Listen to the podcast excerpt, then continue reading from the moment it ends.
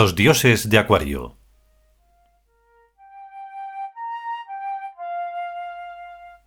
Décimo octavo capítulo. Car Amon. El monte de Amón. Quinta parte.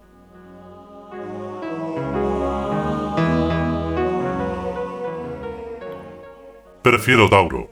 Articuló Yahweh al fin, rompiendo el silencio. Era infinitamente más estético. Convino aquella. Y más deshabitado, desde luego. Sonrió Soy oyendo pasos y voces por la estrecha calle al otro lado de la cerrada ventana. Yahweh, nórdico y aficionado a la historia, introdujo el tema. Cuando el imperio entró en Aries y se fraccionó, algo de él vino a llamarse Fenicia, tu tierra, y sus gentes llegaron hasta aquí y fundaron el poblado que tanto nos temíamos. Estaban, no obstante, bajo la soberanía casi nominal de Mithr, y de ahí el nombre del dios Amón a este lugar. Supongo que fue así. Dijo Soy. Hayar hizo sus malabarismos. Personalmente, Dijo aquella. no confío demasiado en la arqueología ni en sus reconstrucciones interpretativas. Y lo dijo ahuecándose el cabello. No hila fino ni nada. Añadió Yahweh. Suponiendo que alguien encontrara el altar Tau y el disco temporal, lo más probable es que se interpretara tal hallazgo como voluntaria ocultación de objetos de un culto perseguido, y no como lo que realmente era, un despertador puesto en hora. Soy se echó a reír. No es una definición muy táurica. Allí jamás habríamos pensado en eso. Pero lo cierto es que el imperio está ahora en algo así.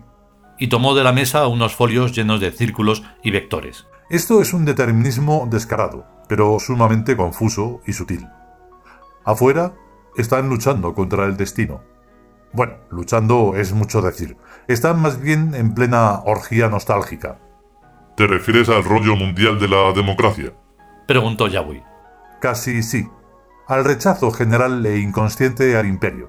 Al rechazo a la teocracia. Un observador poco perspicaz diría que nos hemos equivocado de época, de medio a medio. Y sin embargo esto Mostró un folio. es inexorable, lógicamente inexorable. El imperio está emergiendo. ¿Te das cuenta de lo pocos que somos y de lo descolocados que estamos? Perfectamente. Tauro no transfirió ningún arma, salvo el tiempo. Nuestro rol es completamente pasivo, como lo era entonces. ¿O es que tú recuerdas haber gobernado alguna vez? Yahweh se rascó la cabeza. Eso es muy cierto. El imperio no gobernaba propiamente, en los términos que ahora se entiende por gobernar. No emanaba leyes sino estructuras. No decía a nadie lo que tenía que hacer o no hacer, sino simplemente lo que podía hacerse y lo que no. En esto era muy taxativo. El imperio es siempre el mismo y sigue siendo muy taxativo. No explica, no palabrea.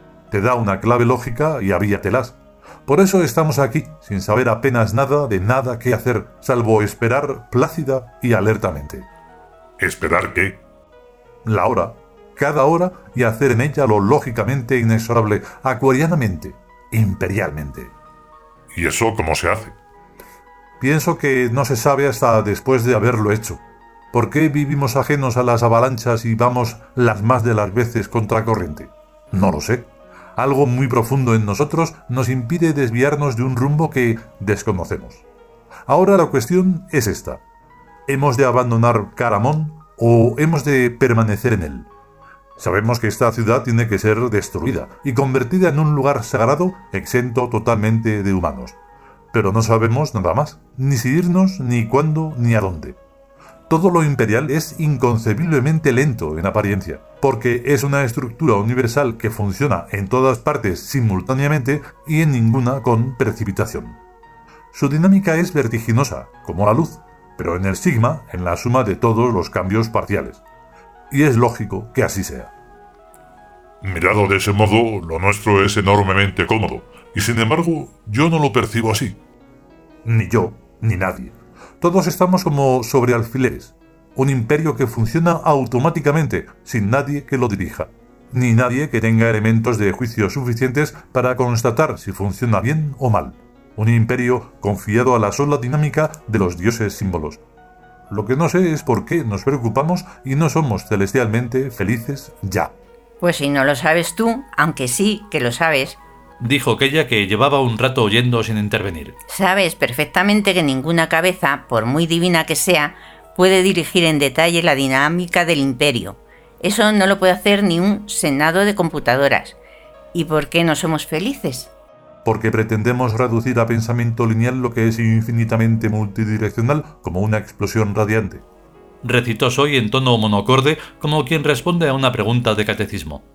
Y también somos no felices porque la no felicidad es un factor indispensable en la más alta esfera del imperio, ya que nos mantiene elegantemente despiertos. Mira qué bien, dijo Yahweh. Elegantemente despiertos.